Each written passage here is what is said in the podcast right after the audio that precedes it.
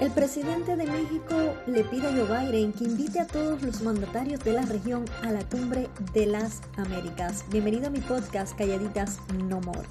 Esto luego de que Estados Unidos revela que ve poco probable una invitación a Cuba, Venezuela y Nicaragua. Andrés Manuel López dijo que si es la cumbre de las Américas deben participar todos los pueblos del continente.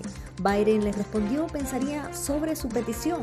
La cumbre se llevará a cabo en junio en Los Ángeles, California. Gracias por informarte conmigo. Yo soy Ladis Expósito.